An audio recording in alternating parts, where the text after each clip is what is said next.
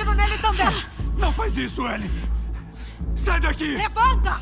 Agora! Não se atreva, porra! Cala essa porra! Merda, eu vou atirar. Para! Para!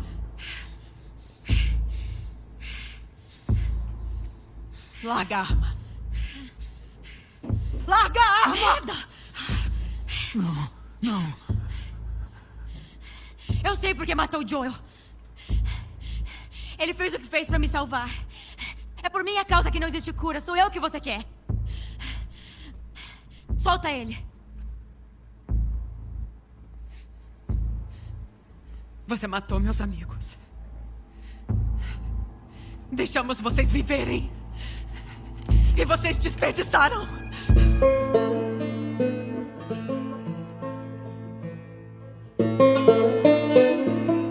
E aí, pessoal, sejam bem-vindos de volta a mais um podcast do 16mm. Eu sou Guilherme Pin, estou aqui junto com meu parceiro Victor Russo. Fala galera, hoje é dia de falar do melhor jogo da história do PlayStation 4, talvez.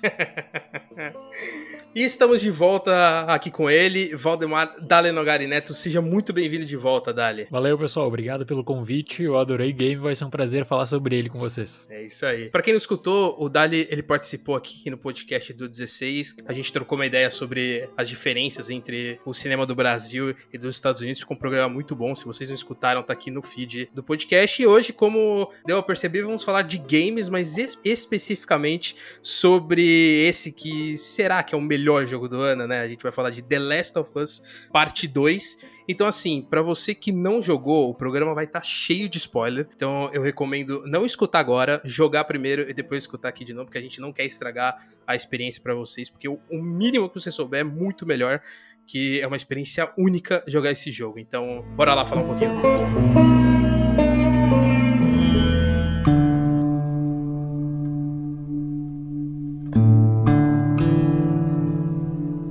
Então, eu queria começar mais em relação ao primeiro jogo, né, rapidamente, porque eu vejo ele como uma mudança, assim, no, no mundo dos games, porque a gente começou a olhar o videogame mais com esse olhar né, cinematográfico, né, podemos dizer. Eu não lembro de ter visto um jogo antes com esse foco, né, de, de uma análise mais cinematográfica em cima dele. E o 2 ele acaba elevando isso. Só para relembrar, o primeiro jogo ele foi lançado em 2013, né? Sete anos atrás pro PlayStation 3, era um exclusivo de PlayStation 3. E na época fez todo esse barulho porque foi um jogo assim extraordinário para a época, tanto que ganhou mais de 200 prêmios.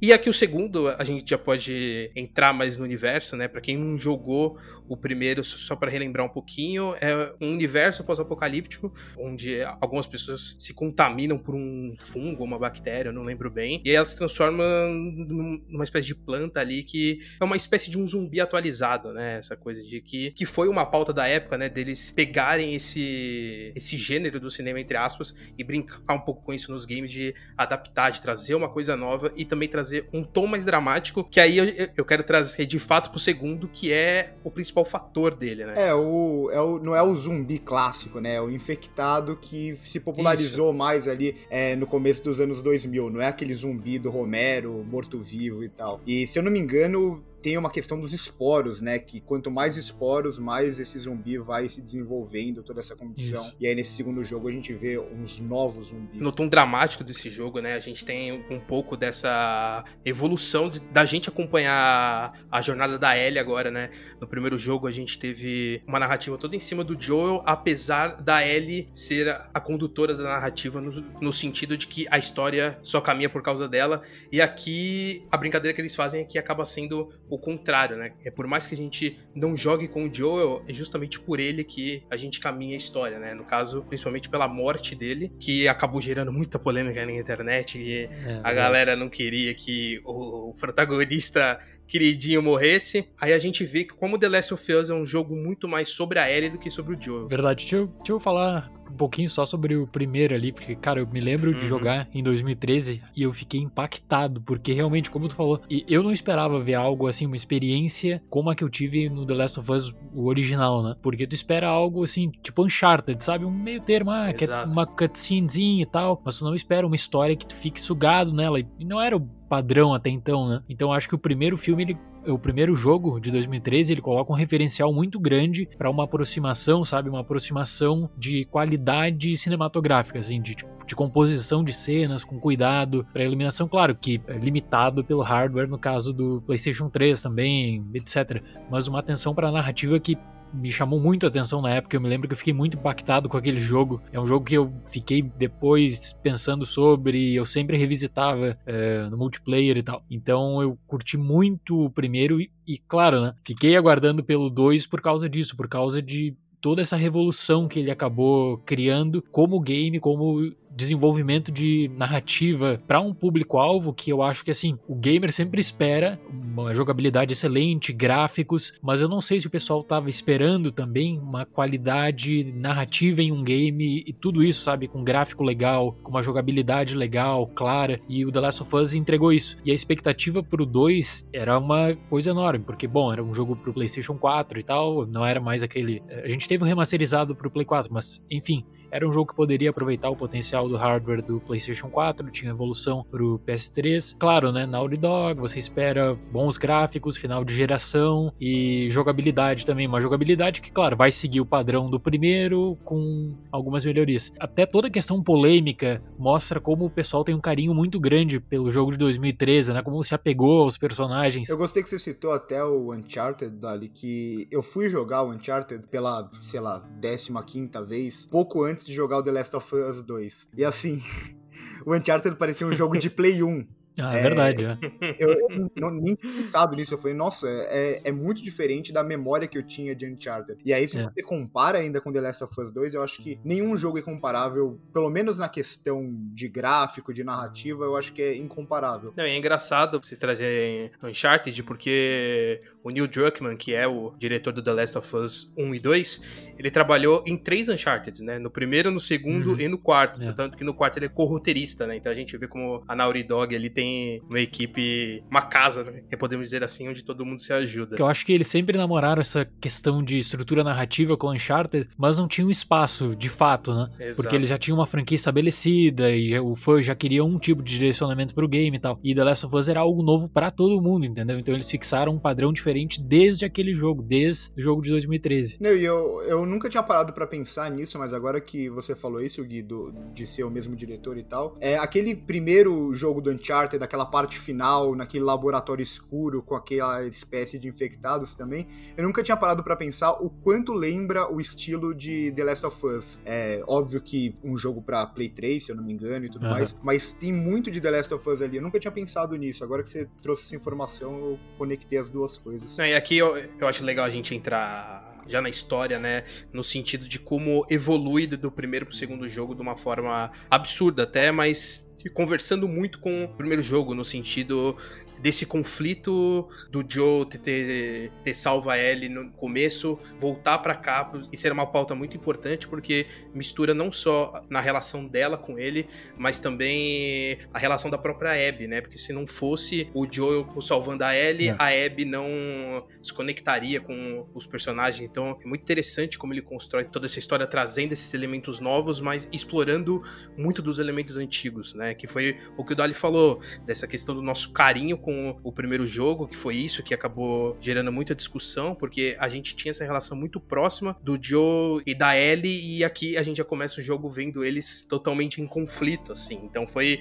um negócio que o jogo ele já começa com um choque absurdo, já nesse sentido dos dois não estarem mais é juntos. É verdade. E sabe que eu até eu tava dando uma olhada assim em alguns vídeos, pessoas que não gostaram de The Last of Us Parte 2, e a maioria, assim, cara, 99% tá pegando justamente a questão da morte dele, sabe? Ah, não gostei sei porque estragaram o game, que mataram o cara. E o que eu vejo na argumentação é que as pessoas tinham um carinho tão grande por aquele personagem que elas acabam fixando uma ideia de que o jogo é ruim porque o jogo não seguiu o que eu queria que seguisse hum. para aquele personagem, sabe? Então a pessoa coloca o ponto de vista dela, subjetivo, e ela não abre para uma outra experiência e a partir disso já fixa a ideia de um game chato. Eu fiquei surpreso, vou falar para vocês, fiquei surpreso com a quantidade de opiniões desse tipo que eu vi na internet, sabe? Tá certo que a internet tem que saber fazer um filtro e tal, uhum. é, no que que tu vai consumir, mas eu fiquei muito impressionado, muito impressionado mesmo. Tem toda a questão dos spoilers também, né? Toda aquela questão da chuva de spoilers antes do game, que eles morreriam, até passaram um spoiler errado também. Isso que me marcou muito, assim, tem gente que fixou essa ideia bem negativa do game a partir dos spoilers e já falou: ah, não vou gostar do game porque o personagem que eu queria que fosse o protagonista da história não vai ser, sabe? Isso, isso eu vejo que é uma grande pena na realidade, porque a pessoa tá deixando de curtir o que para mim é um dos games que a gente vai discutir no futuro sobre, que vai ser um referencial e tal. Mais do que isso também, tem uma questão de as pessoas se apegarem tanto ao Joel que elas acabam criando uma ideia de que ele é um personagem perfeito, um personagem bonzinho e é. ignora toda uma complexidade que o jogo traz. De novo aqui no, no, segundo jogo, que já tinha no primeiro. Então a gente vê no primeiro a decisão final do Joel não é uma decisão fácil. E acho que isso engrandece o personagem. A gente vê que ele toma uma decisão, ele mata um uhum. monte de gente inocente. É tudo pelo amor que ele tem pela Ellie. E eu acho que justamente essa decisão vai engrandecer também a personagem da Abby, vai engrandecer a personagem da Ellie no segundo jogo. Então eu acho que as pessoas elas ignoram tudo isso pelo apego que elas tinham ao Joel. Era toda essa questão paternal que a não só a Ellie tinha, mas a gente tinha com o Joel também, né? E essa coisa da gente que controlar esse personagem meio que 100%, né? No primeiro The Last of Eu acho que só tem um pedaço que a gente joga com a Ellie, que é quando eles se separam, mas ainda assim, eu acho que The Last of Us, o primeiro, ele deixa muito claro como é uma história dela, assim, é uma história da Ellie, porque eu acho que é ela que faz a história caminhar no, nos dois sentidos. No primeiro, por ela ser imune, e aqui justamente por ela ser o foco da história. E já que a gente entrou um pouco na questão narrativa, da gente trazer também um pouco da linguagem cinematográfica que o jogo traz. Não só a narrativa em si, mas também questões técnicas, né? De iluminação, de enquadramento. Eu fiquei uhum. analisando mais pós-jogo, né? Vendo alguns vídeos, como a, a, iluminação desse jogo é uma coisa inacreditável de bem trabalhada, assim. Foi o que o, o que o Dali falou, de trazer esse universo e, e essa história por um, um, hardware de PlayStation 4 e a gente vê toda a diferença e, e toda a demora que teve, né? Eles mostraram o resultado dessa, desse tempo que eles ficaram trabalhando, porque é um negócio absurdo. Não, impressionante. A qualidade, a qualidade gráfica, assim, olha, é fora, é fora de série. Tem, só pra ter uma ideia, é um teste que todo mundo pode fazer. Abrir o jogo, parar quando estiver controlando a personagem e ir no modo foto e analisar a estrutura da pele. Eu fiquei impressionado Sim, com a, o é, tamanho. É, é incrível, é incrível. É algo assim que é um detalhe que muita gente sequer vai dar atenção para isso, sabe? Mas só de eles trabalharem essa questão, já vê como eles tiveram um cuidado, um polimento, como foi alvo de, sabe, não é aquele projeto corrido, que tem vários games assim, correria total, especialmente uhum. essas franquias anuais, né? Acabam repaginando ali o game, lançam no outro ano praticamente a mesma coisa. E esse projeto dá para entender o porquê que demorou tanto tempo para ser produzido, porquê que eles investiram tanto também, porque a beleza dele, ele chama atenção não apenas pelo gráfico, como tu falou, mas é pela composição das cenas, pela, pela análise que tu pode fazer da iluminação de The Last of Us. Claro, pode seguir o padrão de acompanhar apenas a história, se interessar apenas na história, ou tu pode seguir também de fazer uma outra, outra interpretação, o que que ele quer te falar com um momento mais reflexivo da personagem, o que que ele quer, o que que o diretor do game quer te passar com um, momento de uma intensidade de iluminação menor em uma determinada cena, sabe? Um momento de interação. E isso tudo, para mim, tendo em vista o primeiro jogo, é uma evolução extraordinária que, repito, pega muito também o hardware que eles estão aproveitando, que é diferenciado, que é bem melhor do que o PS13, final de geração hum. ainda, né? E mostra que eles levaram ao limite, sabe? Ao limite. O que dava para fazer ali em Last of Us Part 2 de qualidade, eu acho que eles cumpriram todas as expectativas. E o nível de exigência dos fãs era muito grande também. Exato. A gente queria algo do mesmo nível de cuidado, de qualidade de The Last of Us, tendo em conta todo esse tempo que a gente ficou aguardando também. Então, para qualidade, eles tinham essa pressão simbólica e eles entregaram algo extraordinário para mim. É, eu também, eu, eu gosto muito também de como eles simulam a câmera no jogo, né? Que é algo que as animações fazem bastante também uhum. e tal. Então, como eles simulam até a questão do foco e tal, você sente que tem como se tivesse uma câmera ali presente. E também a parte sonora, né? É, esse jogo, acho que a parte sonora dele é uma das coisas mais impressionantes que, que eu já vi em um jogo. É, É, acho que tudo isso não é só uma evolução pela evolução, um gráfico melhor pelo um gráfico melhor. Tudo isso vai influenciar muito com o que eles pretendem com o jogo. Então, toda essa parte do gráfico, da, da textura, das personagens parecerem cada vez mais humanas e mais reais, vai ser algo essencial para a parte dramática do jogo funcionar. Porque uma coisa que eu sinto muito em vários jogos de videogame é você ver uma cena dramática, só que o rosto daquela personagem não corresponde ao que ela tá sentindo. E em The Last of Us 2 é impressionante como você sente o que a personagem tá sentindo, uhum. sentindo só pelo rosto dela, pela expressão dela, os movimentos faciais. É, e eu, eu, me lembro dessa coisa de, elemento, de movimentos faciais, eu me lembro muito quando a Rockstar lançou o Eleanor, que era questão justamente do rosto, né? Só que era aquela expressão facial forçada, que tipo, ah, quando tá mentindo, o cara tá olhando pro lado e tal. E aqui não, é super natural, é, é super natural, sabe? É impressionante.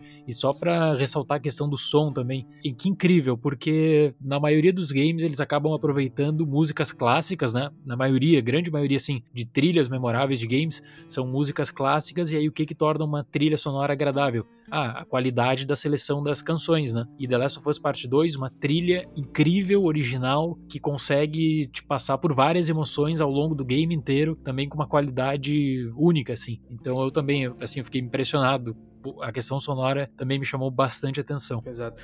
O Russo estava falando dessa questão do foco e do enquadramento. É muito interessante analisar as cutscenes do The Last of Us 2 depois, porque você percebe como eles têm um cuidado em construir um take único ali, de às vezes não explorar, tipo, um plano de detalhe por explorar mesmo, mas mostrar em um único plano duas coisas acontecendo e fazer você prestar atenção nas duas coisas é. e as duas coisas passar mensagens diferentes, né? Tem a cena quando a Abby ela volta pro aquário e, e vê o, o par romântico dela morto e a menina grávida também. Você tem um momento ali onde ela ajoelha e começa a passar mal e vomitar, e no mesmo plano você tem o Leve descobrindo o mapa no chão. Então, ao mesmo tempo que você vê o drama dela, ao mesmo tempo você vê a esperança dela, porque você sabe que ela vai atrás da Ellie. E brincando com isso, é muito interessante como a história ela consegue muito brincar com a gente porque a gente viu em que as duas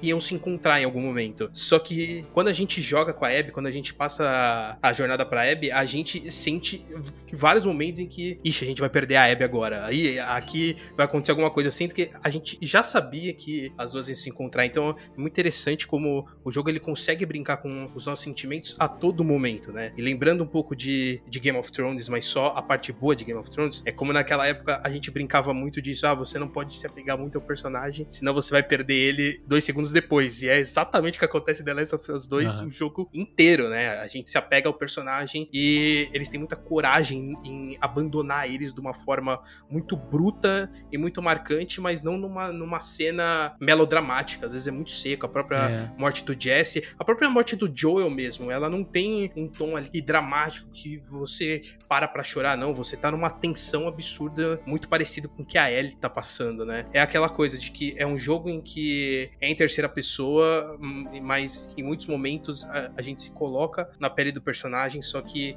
em muitos outros a gente se afasta e só analisa. É muito interessante isso. Nessa questão das, das mortes, realmente dá para fazer uma boa reflexão, porque existe, assim, encaminhamento geral, qualquer área do entretenimento, aí eu tô falando de games, televisão, filme, quando vai trabalhar a morte, o desligamento de um personagem da trama, tu tem toda uma construção na maioria das vezes, bem melodramática para justificar a saída do personagem, né? E The Last of Us Part 2 tem saídas, assim, totalmente inesperadas de uma hora para outra, o cara tomando tiro na, na cara. Então, é, tu não espera por isso. E isso causa um impacto, sabe? Não tem aquele build-up, não tem aquela construção tradicional. E eu acho que isso é um grande diferencial também. Eu acho que até porque a gente não espera, porque eles trabalham muito bem no roteiro a questão de quem tá em uma zona de conforto maior em determinado momento. Então, a morte do Jesse, por exemplo, é aquele momento onde todo o grupo ali da Ellie se reuniu, que a gente tá super tranquilo, que a gente fala, nossa, é. agora eles estão com força total, agora eles vão conseguir o objetivo deles e tudo mais. E aí o roteiro, imediatamente em uma cena, vira tudo isso com aquela cena que é simplesmente fantástica. Exato.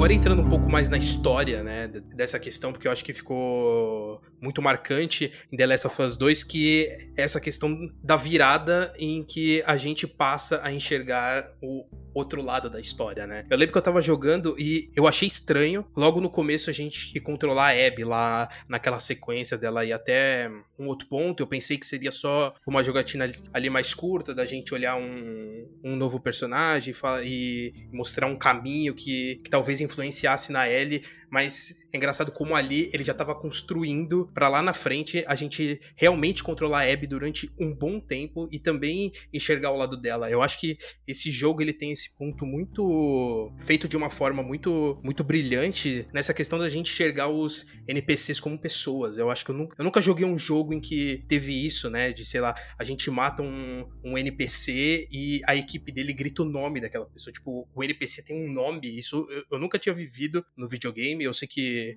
Watch Dogs eh, tá fazendo isso agora porque o NPC é jogável e tudo mais, mas minha experiência com videogame foi a primeira vez que eu vivenciei isso e foi muito marcante nesse sentido da gente olhar os, os personagens coadjuvantes, podemos dizer assim, com um objetivo próprio ali. Isso foi muito, muito duro para mim. E aí, quando a gente vira pra Abby, aí eu acho que a gente entra num, num sentimento assim absurdo. Eu lembro que o momento que eu mais chorei nesse jogo foi quando a Abby ela caminha pelo estádio onde tá todo todo mundo estabelecido ali e eu caminhando, olhando para as pessoas em volta, eu pensando, cara, eu matei todo mundo cinco minutos atrás. Isso, é, isso foi muito bizarro. Não, sobre, sobre essa questão da estrutura, realmente, o primeiro contato com a Abby, eu fiquei pensando, caramba, mas peraí, como é que ela vai entrar na história? E eu fiquei sempre hum. com isso na cabeça, sabe? E como é que eles vão aproveitar isso aqui? Como é que eles vão justificar essa cena inicial e tal? E quando tem a virada e quando tu assume depois o ponto de vista dela, primeiro que eu acho que é, foi um experimento que deu deu muito certo, talvez cause estranhamento para algumas pessoas que prefiram estrutura cronológica tradicional de alinhamento, de uso ocasional de flashbacks, mas eu particularmente curti muito o trabalho que eles fizeram justamente com isso. A tua experiência foi parecida com a minha. Tu ter a perspectiva inicial e aí depois tu começar a desconstruir essa perspectiva aos poucos, é, uhum. poxa vida, é, é recompensador e, e, tu entra na, naquela narrativa, tu mergulha naquela narrativa, tu acaba tendo um, uma grande aproximação com o que que tá acontecendo ali, de modo que tu se interessa não apenas pelas protagonistas, se interessa por todo mundo que envolve, sabe? Qual a, a tua atitude anterior, como ela acabou é, impactando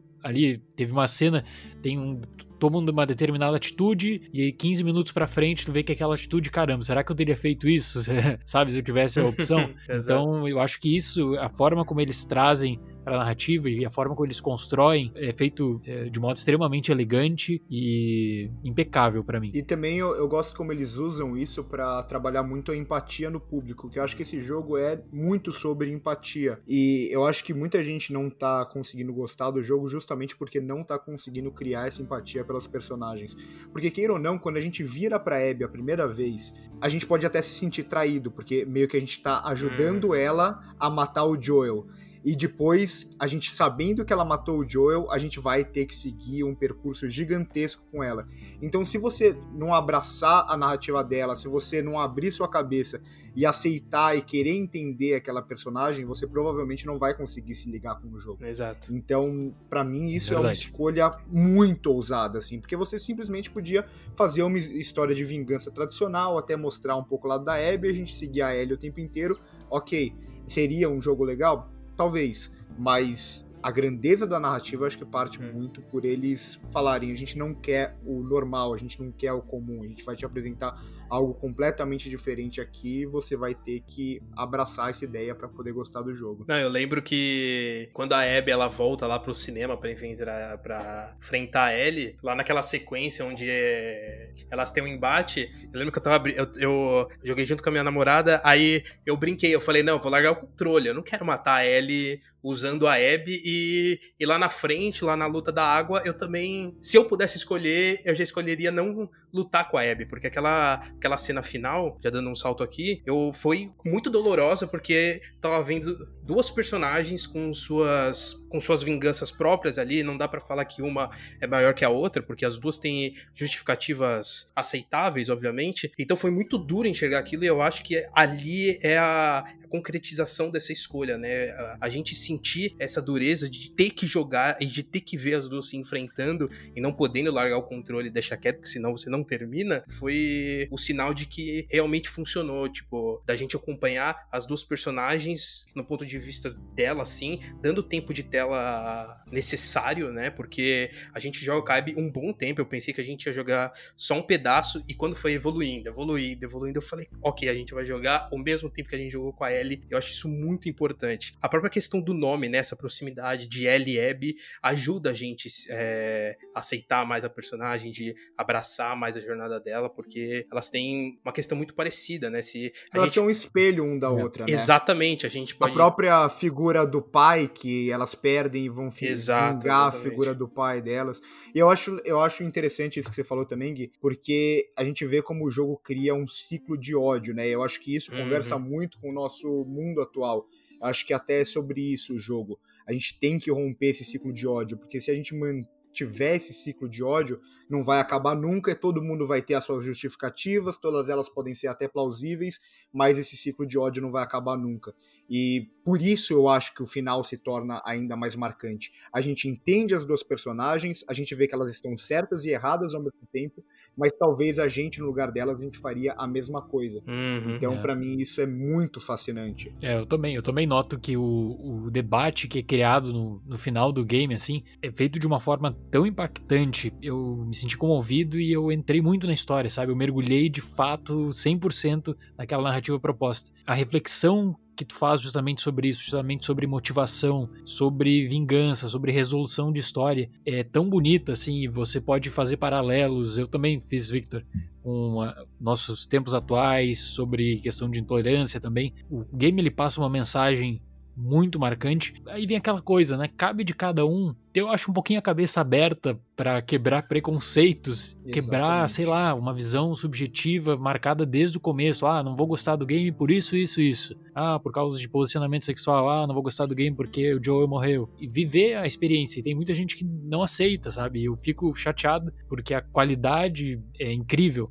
porque o argumento é muito bom porque eles poderiam ter tomado a saída fácil em The Last of Us Part 2, na zona de conforto, em vários momentos. Primeiro, uma narrativa tradicional que todo mundo. que é a cronológica tradicional. Todo mundo joga, todo mundo está acostumado com isso. Eles fazem algo totalmente diferente. E eles poderiam também, tendo em vista o primeiro game, toda a memória afetiva que existe, ter jogado na zona de conforto, ter jogado para aquele público que queria ver um determinado tipo de história, com Joel de destaque também, e poderiam ter feito isso, mas não. Eles criam algo novo, eles entregam algo novo, eles a zona de conforto, você nunca pode falar isso de The Last of Us Part 2. Você é constantemente desafiado e o elemento surpresa, ele tá sempre, tá sempre durante todo o game, seja na questão de morte, seja na questão de desenvolvimento também. Não, e a gente falou do final aqui, eu li essa semana que até metade da produção a Ellie ia matar a Abby no final, né? Justamente para criar essa vingança pro Lev e mostrar que o ciclo de violência ele não tem fim, né? De que, mas aí eu,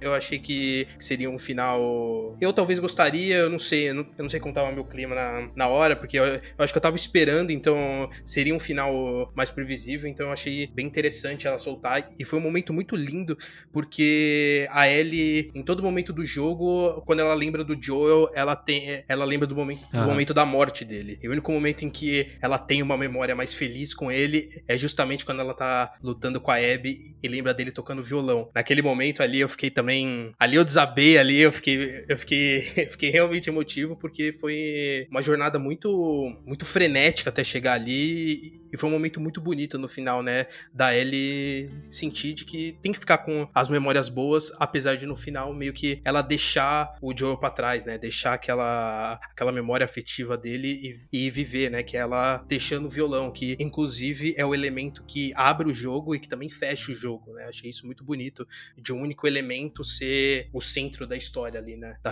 relação dos dois. Eu tive uma interpretação um pouco diferente de você, Gui, em relação ao violão. E para mim o violão é, é muito marcante no jogo por causa disso. Eu vejo o violão como a lembrança que ela tinha da, do Joel, mas a lembrança uhum. que ela não conseguir tocar o violão no final, para mim, é nem as lembranças ela consegue ter mais. Então uhum. ela perdeu. Okay tudo. Ela perdeu o Joel, ela perdeu a memória do Joel. E eu acho que isso parte muito das decisões que a personagem tem que tomar. Então, quando ela tá tendo uma vida legal ali com a Dina, pode ficar ali numa boa, e ela decide ir atrás da Abby mais uma vez, ali é a escolha difícil que ela tem que tomar. E quando ela toma aquela escolha, ela perdeu a possibilidade de até lembrar dele. Ela perdeu como se fosse o último fio de humanidade. Não o último fio, porque ela liberar a Abby uhum. seria o último fio de humanidade dela. Mas ela levou essa vingança tão a fundo que ela não percebeu o quanto ela estava perdendo por causa disso. Bonito. Gostei, gostei também.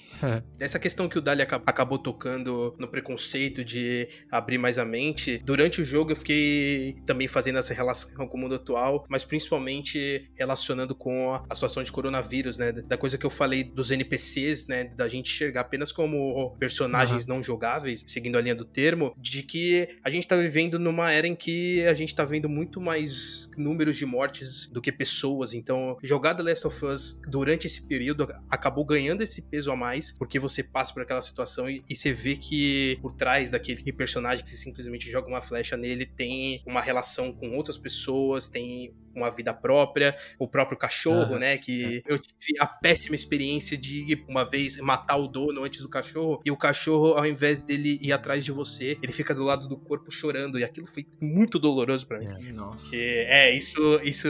Ao mesmo tempo que eu achei muito brilhante pra um, pra um jogo de videogame, eu fiquei muito mal também, né? Você vê que tinha uma relação ali entre os dois, e puxando um pouco dessa questão do preconceito, a gente não só teve muitas críticas do jogo por causa da relação relação da Dina com a Ellie, mas também a atriz que interpretou a Abby, a Laura Bailey, ela sofreu ameaças na internet porque a galera simplesmente não gostou da personagem, então acabou descendo é. críticas em, em cima dela, e isso, assim, pros dias atuais é uma coisa. Não, fora que o game ele tá banido no Emirados Árabes, na Arábia Saudita, justamente por causa disso. Justamente por causa.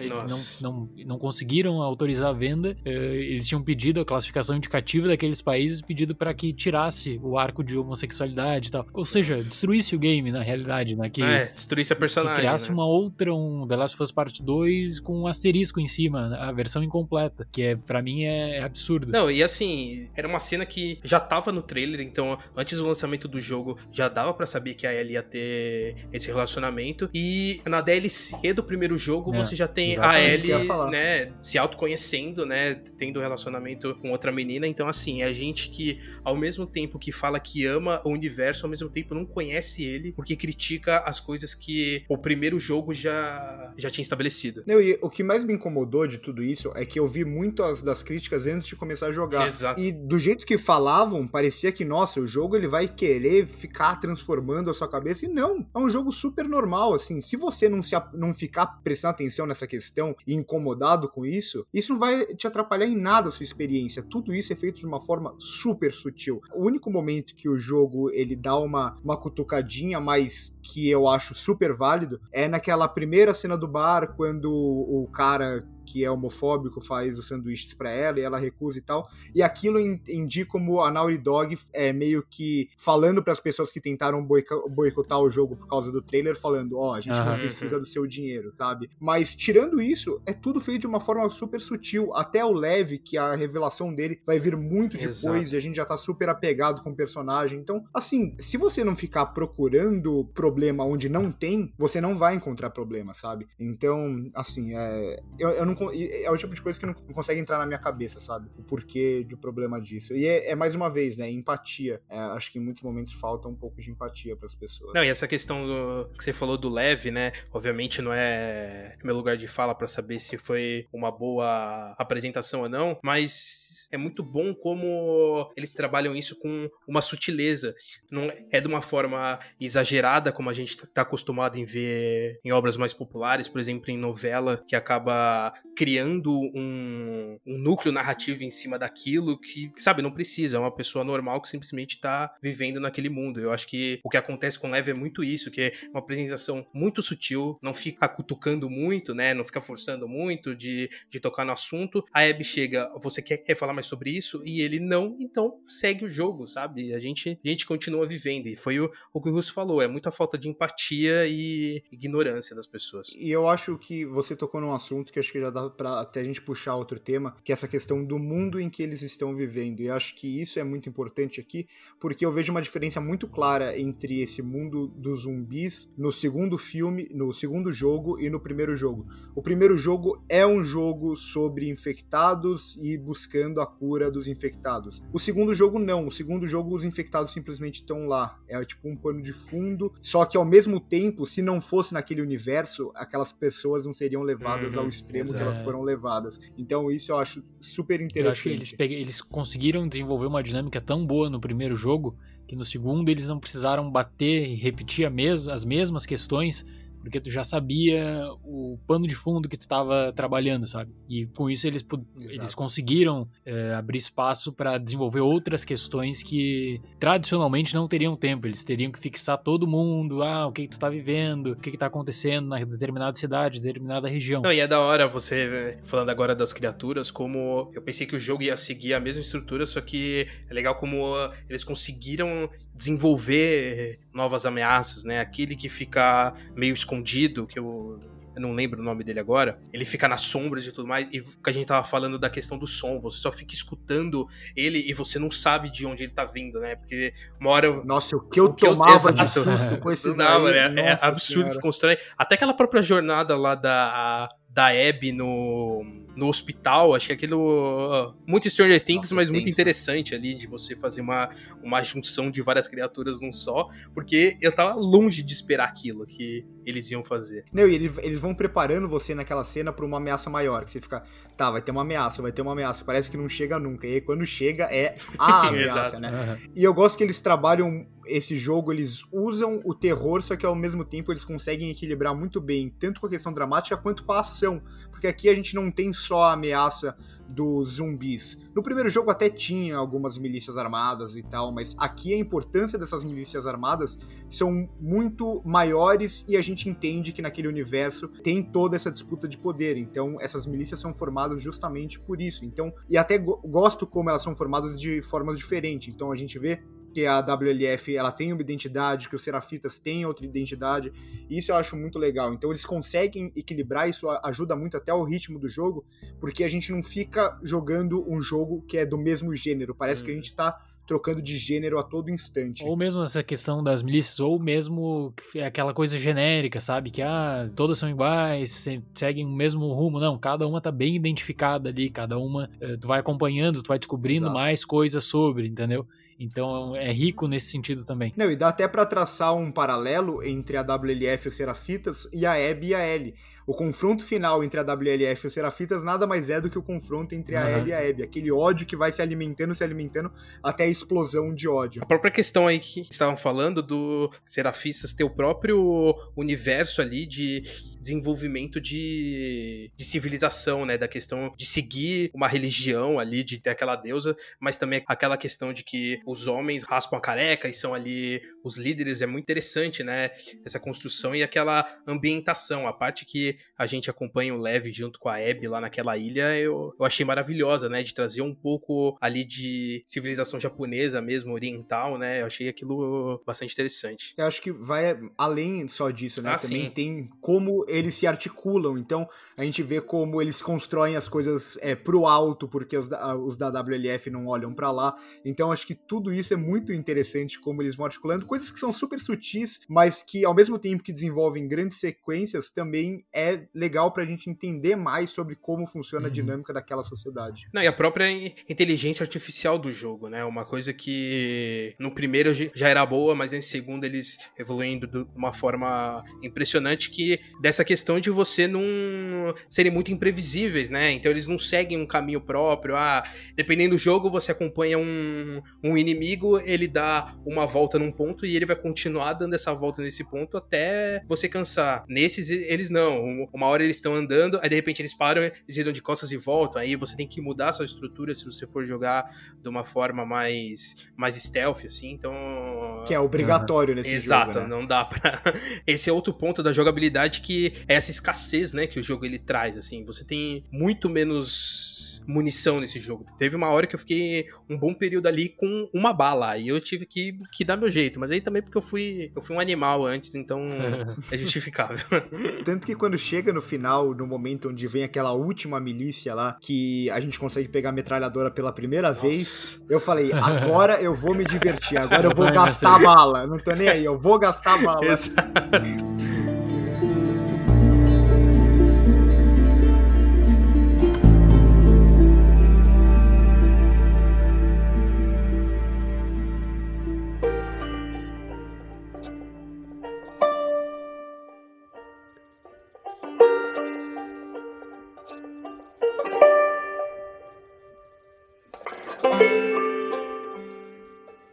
Russo ele queria trazer um ponto aqui, porque agora ele tá jogando Ghost of, of ah, Tsushima. Tsushima. É, que também é um, um exclusivo de PlayStation 4 aí, que também tá, tá sendo muito bem falado. Fazer um paralelo aqui com Red Dead 2 também, no caso, o Russo quer fazer essa relação, eu fiquei curioso. É, então, né, eu queria trazer uma relação que eu sempre vi muito o universo de zumbi muito parecido com o universo de Faroeste, por toda essa questão de ser uma terra sem lei, dos seres humanos cometerem atos justamente por estarem nesse universo que não tem lei e por isso a moral deles é muito modificada.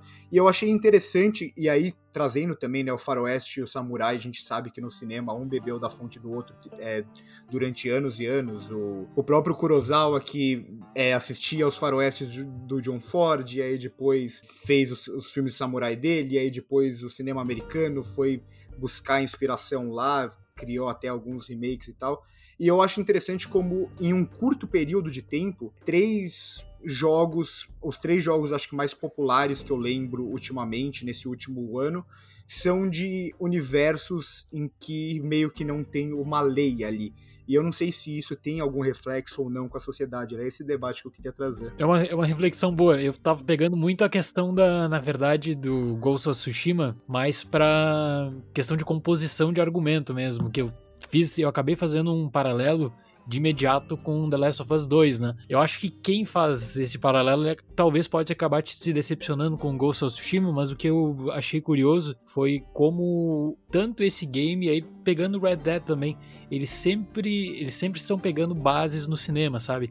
Então Red Dead 2, poxa, tem vários e vários ali tributos ao western no cinema. E aí Ghost of Tsushima, além de ter um modo Kurosawa, uh, que aí já, já começa, poxa, já vê uma influência. Cara, toda a questão do vento, que é tradicionalíssima Sim. nos filmes de samurai, toda, toda essa questão de uh, das referências que eles fazem diretas ali, a, poxa, uma série de clássicos, Kurosawa, tantos outros, eu noto desses três games assim, o The Last of Us 2, uma experiência mais próximo do que a gente está acostumado no cinema, de questão de organização, montagem, atenção para a trilha sonora, e o Red Dead e o Ghost of Tsushima com, como tributos, assim, sempre olhando para o cinema também, mas como grandes tributos. Eu acho que na história não tão boa quanto o The Last of Us Part 2 em vários sentidos, mas muito fiéis, assim, muito uh, certos da onde eles estavam direcionando e deixando claras referências também. Isso muito se deve pelo fato de serem dois mundos abertos, né? No é. caso do Red Dead e o Ghost. E o, e o The Last of Us, ele tem uma narrativa mais concentrada ali, com começo, meio e fim, e você precisa caminhar conforme a narrativa manda você. Agora, no, no caso do Red Dead, acredito que no Ghost é assim também, de que você tem uma liberdade para fazer o que você quiser quando quiser, né? Essa questão do, do mundo sem lei que o Russo tava falando. Eu sinto que é mais uma questão de liberdade nossa, das coisas que a gente não pode fazer aqui na vida real e pode fazer no, no videogame, que é uhum. muito o que o, o GTA V apresentou pra gente, né? Da gente sair atropelando todo mundo, coisa que a gente pode fazer na vida real, mas a gente vai sofrer muito mais consequência do que simplesmente é, fugir da polícia no, no GTA. Eu acho que o, o cinema também traz um pouco pouco isso. Eu acho que até por isso reflete sim, um sim. pouco. Eu lembro até o Gui fez comigo quando a gente tava tendo o curso do, do Pablo Vilaça, quando ele falava de questões que no cinema a gente torce, por exemplo, pra um policial torturar aquele bandido, sabe? É. E se a gente traz isso pra vida real, a gente fala, nossa, que absurdo. Então eu acho que o jogo, óbvio, ele extrapola isso e ele coloca gente para cometer as ações, mas eu acho que traz um pouco desse. do que já vem no cinema há muito tempo. O Michael Haneke faz isso muito é, que é um, filmes dele é, que é, na verdade é o escapismo, né? O entretenimento, Exato. coisas que tu não pode fazer no teu dia a dia, como vocês falaram, e aí tu tem essa fonte no cinema, por exemplo, uh, Dirty Harry do Clint Eastwood, que é Perseguidor Implacável, Nossa, que é exatamente muito. essa questão, que como espectador, tu acaba pensando também, peraí, se eu tivesse no lugar do Clint como Dirty Harry, o que que eu faria em uma situação X?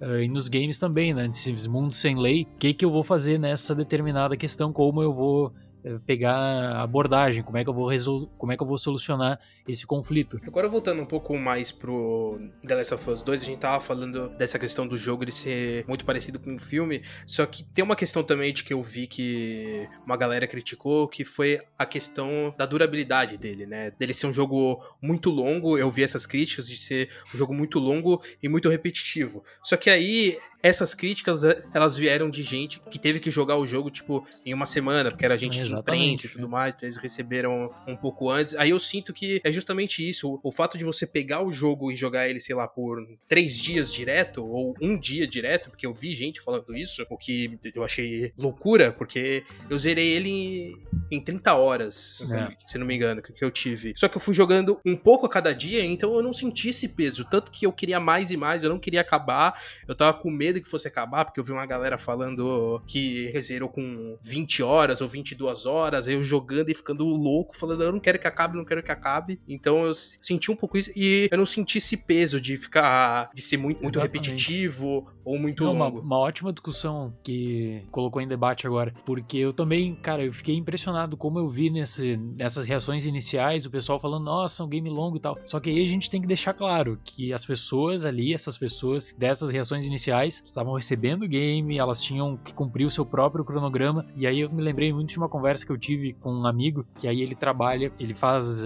análise de séries e cinema, né? E aí ele recebeu a série da Netflix no dia 30, no dia primeiro ele tinha que entregar a crítica de toda essa série. Aí ele teve uma visão desgastante da série, que era uma série longa, justamente por isso, porque ele viu toda na sequência, ele não pôde aproveitar, né? Ele não conseguiu aproveitar a série e acabou se tornando uma acabou se tornando um produto um tanto quanto cansativo. Eu acho que é a mesma coisa, se tu sabe cadenciar, cria uma rotina assim, ah, vou jogar, sei lá, duas, três horas por dia, quatro horas por dia. Eu acho que é legal, é saudável. Agora correr com o game para acabar mais cedo ou não explorar o jogo como o jogo te convida, né, acaba empobrecendo bastante a experiência. Eu acho que a duração dele é ótima, o valor de entretenimento pro custo do game, no preço cheio, né, que a gente pagou, é justificável também, justificável tendo em conta tudo isso.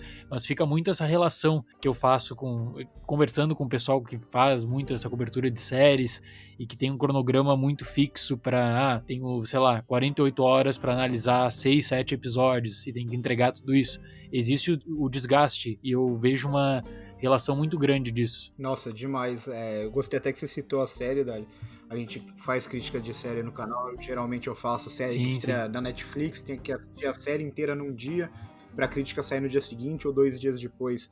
Eu lembro, eu penso, quando eu vou fazer é, a crítica dessas séries, que eu tento tirar esse lado do desgaste, que eu sei que eu não consumi aquilo. Por mais que essas séries da Netflix, elas até sejam feitas para ser consumidas um episódio atrás do outro. Mas com o jogo eu sou muito igual a vocês. É, eu acho que a gente já trabalha com essa questão de filmes e séries, onde a gente tem ali um prazo para lançar uma crítica, por exemplo. Com o jogo eu sou assim, super tranquilo, compro o jogo depois, vou jogando no meu tempo, porque é o momento, é o meu momento, né? É o momento para eu ir uhum. pro ritmo que eu quero, aproveitando. Cara, eu vou dar um exemplo de Red Dead, que eu tava guardando há muito tempo por esse jogo, que eu fui jogando bem devagarinho, fui fazendo todas as missões secundárias para demorar bastante para acabar. Nossa, tanto sim. que eu gostei do jogo, sabe? De tanto que eu tava guardando anos e anos também por um game da Rockstar, de mundo aberto. E a mesma coisa com The Last of Us Parte 2. No caso, eu, claro, joguei muito mais, joguei, uh, sei lá, tava jogando, sei o quê, 5, 6 horas uh, por dia. Mas estava explorando o máximo, sabe? Eu queria explorar o máximo possível de todos os cenários que eles apresentam para aproveitar bastante, sabe? Para mergulhar em toda a proposta no geral, não apenas para cumprir tabela e para fechar o game o mais rápido possível. Não, teve um, um bom período que eu perdia muito tempo procurando moeda com, com a Abby, procurando as tipo, HQs com, com a Ellie, uhum. que, tipo, às vezes, eu, às vezes eu entrava no mesmo prédio quatro vezes porque eu queria explorar tudo, até o, os próprios cofres, né? A, é, é. Minha namorada descobriu no um site depois, e a gente ficou analisando os que a gente não pegou. Falando, putz, tinha esse aqui que a gente não conseguiu ah, ir eu fiz, eu mais, fiz isso. Eu fiz, cara, eu fiz isso. Eu, eu fui atrás depois dos colecionáveis que estavam faltando, que aí tem a uhum. seleção de capítulo que é fácil, né? E aí, poxa, tem colecionáveis ali, pô, tinha um embaixo da cama, cara. Nunca que eu ia baixar Caraca! É, Nossa, nunca é, também. Tem um, tem um que é embaixo da cama que eu fiquei pensando, cara, como é que eu perdi? Eu explorei todo esse cenário aqui. Onde é que tá? Daí eu fui ver no vídeo, cara, embaixo da cama colocaram um bagulho. Como é, como é que eu ia me agachar? Onde é que eu pensei que eles iam colocar o bagulho ali? Aí tinha um outro que, tipo, tinha um outro que era dentro do, dentro do carro e o carro tava muito longe no cenário, que tu falaria assim, ah, o carro tá ali só pra, só pra enfeitar, sabe? Aí não, tava, tu tinha que quebrar o vidro do carro e o colecionável tava ali, sabe? Então tem essas coisas, eles aproveitaram bastante, eles criaram essas surpresinhas, assim, para explorar o máximo possível mesmo. Nossa, essa daí de embaixo da cama, para mim, foi... É, essa cara, foi a mais, mano. É, essa, essa quando... Eu, porque eu fiquei imaginando, mas peraí, faltou, quando eu fui ver na seleção ali de, das fases, né? Cara, faltou um colecionável, mas eu tenho certeza que eu fiz tudo. Eu tinha certeza que eu tinha perambulado por tudo ali. Aí eu fui ver no vídeo do cara faz justamente esse conteúdo para colecionável, né? Aí eu fui vendo o vídeo ali embaixo da cama, caramba. Nossa, esses daí do carro eu pego bastante, porque sempre quando parece que não tem mais nada para trás, que todo mundo ignora, eu gosto de ficar voltando, dando uma volta e tal. Tanto que eu joguei, eu comecei jogando esse jogo com meu irmão, e aí até porque ele não tava gostando muito da história e tava me irritando, que ele ficava reclamando sem parar, chegou um momento que eu falei, joga você, eu salvei o jogo, ele jogou no tempo dele e eu joguei no meu tempo depois. E aí era uma coisa que ele reclama muito comigo, que é que eu fico andando o cenário inteiro procurando coisinha, procurando coisinha, procurando coisinha. Mas assim, se eu gastei esse dinheiro no jogo, eu quero aproveitar o ah, máximo é. possível. Eu, assim. eu, fazia muito isso, eu quebrava é, tudo. Às vezes eu, vejo, eu via uma janela com um vidro na esquerda e servindo na direita, eu quebrava. Eu falei, não, eu quero deixar tudo bonitinho, tudo destruído. Aí eu perdi até que suas bobeiras em muitos pedaços, assim. Mas é, é impressionante como esse segundo jogo ele é muito mais rico nesse sentido, né? Eu lembro que do primeiro ele tinha muito, muitas áreas, obviamente, mas não tinha essa riqueza toda de você explorar cantinho por cantinho, que o próprio Dari falou de ter um negócio embaixo da cama. Tipo, um negócio. Era um negócio que não era esperado no primeiro. E que eu tive uhum. muito isso com Red Dead também, né? Essa experiência de você entrar nesse universo e entrar nessa história e aproveitar o máximo possível. Eu lembro que eu perdi, eu perdia muito, quer dizer, eu não perdia muito tempo. Eu aproveitava muito do, do meu tempo em Red Dead, de tipo, de, de ficar pescando por três horas, porque queria aproveitar daquele mundo de de conviver ali com o Arthur, de criar meu mundinho ali próprio, de criar minha narrativa própria, era muito legal. Verdade.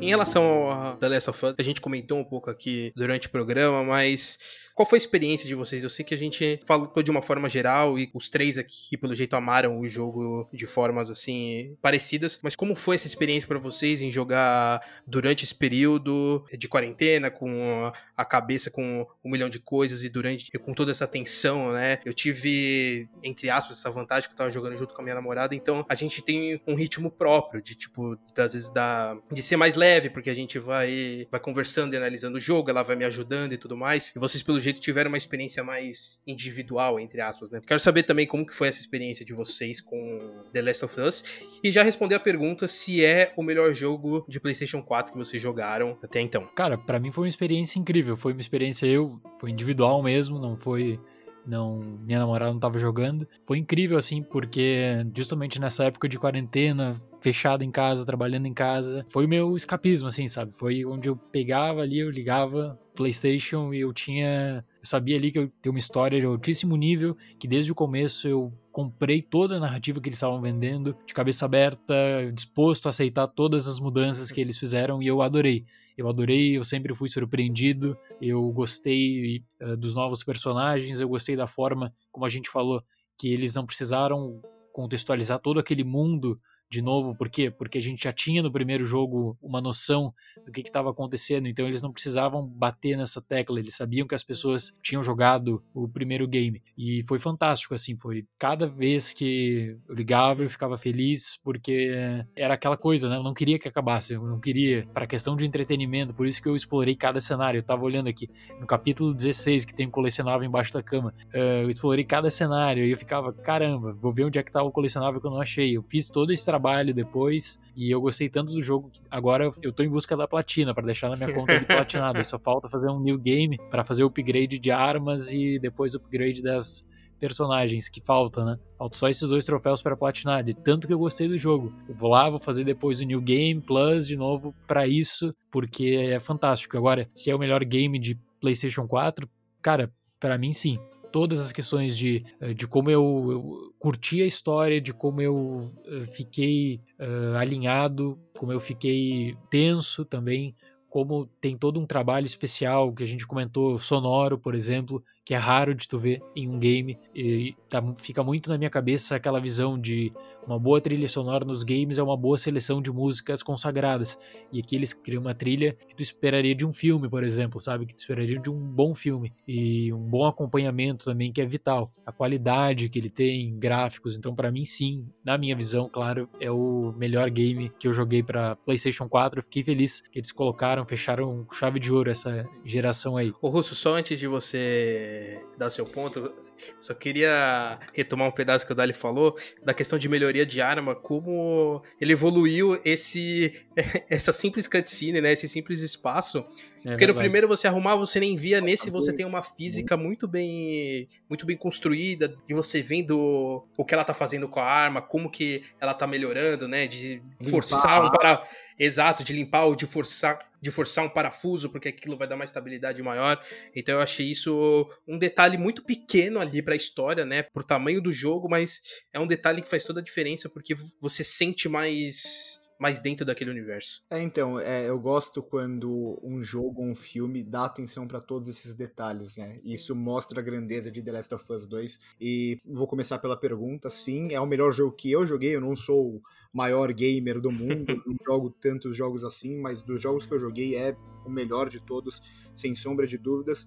E para mim, The Last of Us 2 é, ele é muito marcante como aqueles filmes que eu penso no filme e eu consigo ver as imagens dele, eu consigo escutar a música dele, eu consigo me emocionar de novo só de pensar no filme. Para mim, isso foi The Last of Us 2. Eu lembro que eu fui escrever a crítica mais de uma semana é, depois de ter terminado de jogar e escrevendo a crítica, pensando no jogo, começou a escorrer uma lágrima. Eu falei, esse é o poder, sabe, de The Last of Us 2. Eu acho que o que mais me impressionou foi toda essa construção dramática que eu jamais esperaria num jogo de videogame. O Gui me conhece há muito tempo, ele sabe que é pessoa mais difícil do mundo de se emocionar, assim, a ponto de chorar e tal. Dificilmente eu choro assistindo um filme. E The Last of Us 2, às vezes eu perco até a fala na hora de falar sobre ele quando eu penso no jogo, porque me impactou demais. Tudo me impactou demais. Toda a construção dramática, todas as surpresas que eu tive.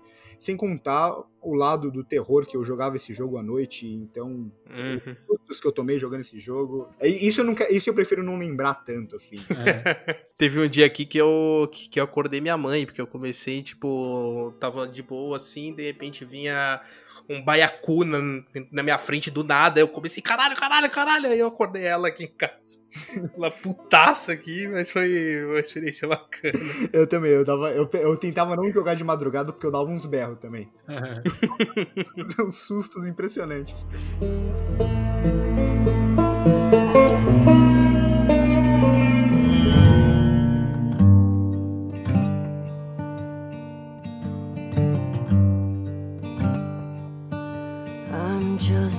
Então é isso, gente. Agradecer aqui a participação do Dali de novo. Dali, muito obrigado por complementar aqui em nosso bate-papo. Foi muito bom pra gente explorar esse jogo maravilhoso que foi The Last of Us Part Verdade, 2. verdade. Curti muito o bate-papo. Agradeço mais uma vez pelo convite aí. Se vocês quiserem acompanhar o trabalho do Dali, eu coloquei as redes sociais dele aqui na descrição. Então, até a próxima. Valeu, gente. Falou.